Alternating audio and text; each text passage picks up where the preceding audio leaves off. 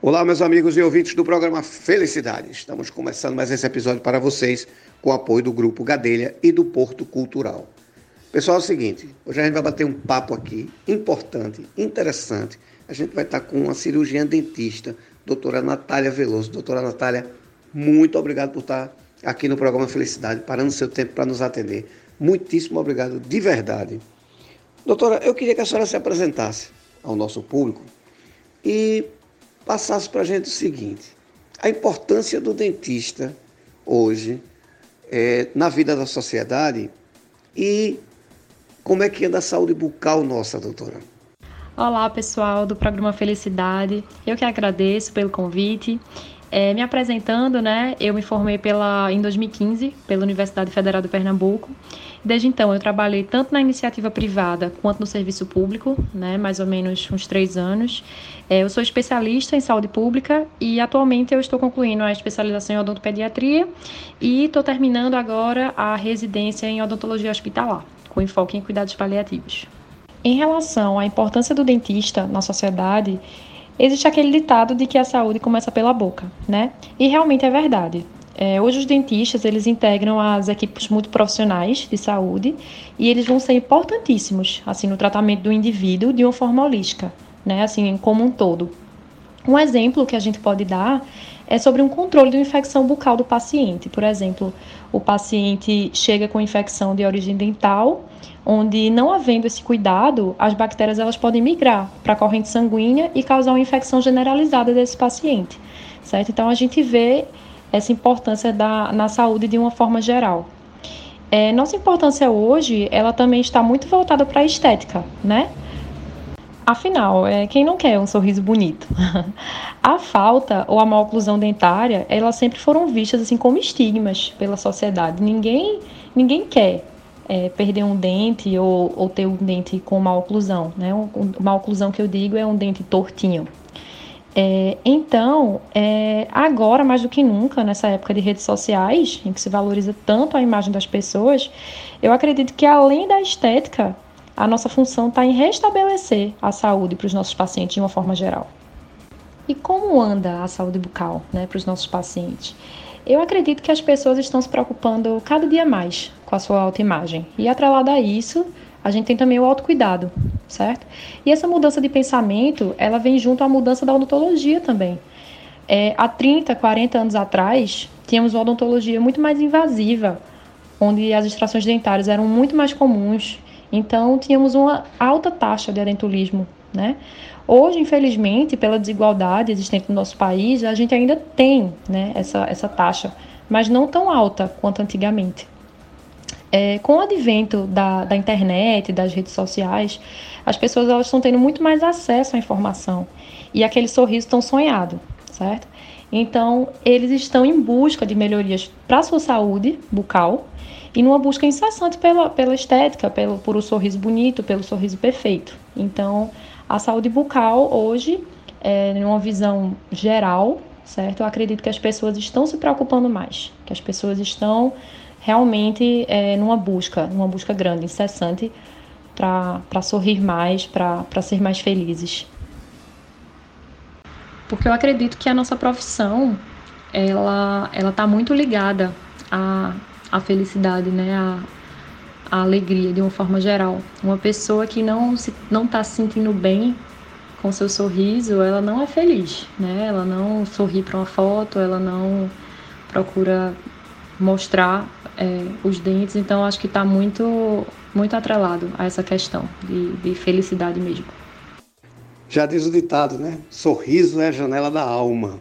É, doutora, veja só, quando eu era criança, eu tenho 51 anos, a gente tinha um personagem na, na hora de ir para o dentista chamado Buticão, que era aquele alicate bem grande da extração, que hoje a gente já não vê esse vilão nos consultórios. Isso é muito positivo.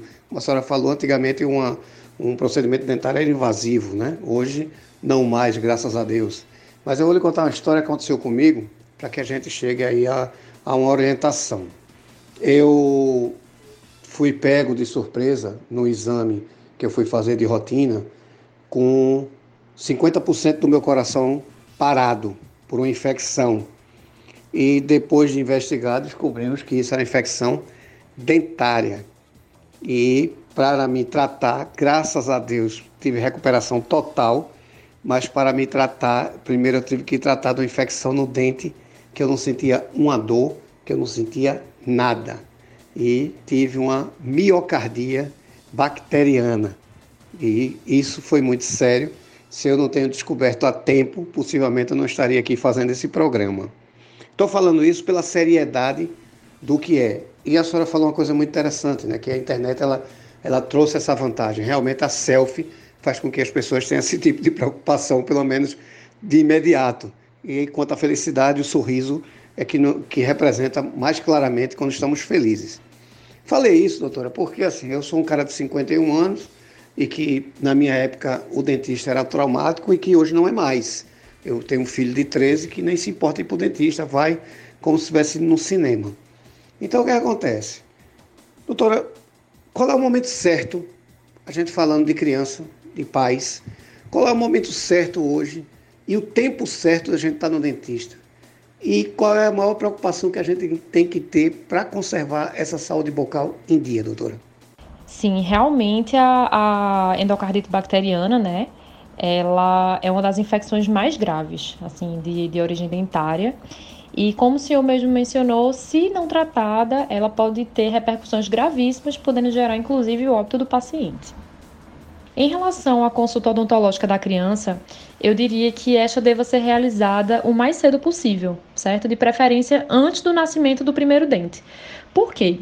É, geralmente os pais chegam com várias dúvidas ao consultório, certo? Referentes à amamentação, à dieta da criança, é, hábitos né, de sucção, como chupeta, mamadeira, é, orientação sobre o uso do flúor também é muito importante. Então eu diria que a primeira consulta ela deva ser de caráter preventivo, certo? E, é, e tem que se evitar que essa consulta seja de caráter de urgência, certo? Uma criança que nunca vê ao dentista e ela chega ao dentista com dor, ela vai ficar com essa impressão de que o consultório odontológico é um local de dor. Então, a tendência dessa criança, que essa criança vire um adulto é, com medo de dentista, associando o consultório odontológico com uma coisa ruim, é muito grande. Então, eu diria é, que quanto mais cedo a gente levar a criança ao dentista, melhor a percepção dela ao longo dos anos. Perfeito. Agora, doutora, veja só, a gente para passar por todo esse esse processo de um preventivo, de entender isso, a gente tem que ter um profissional que nos acompanhe com a sua competência.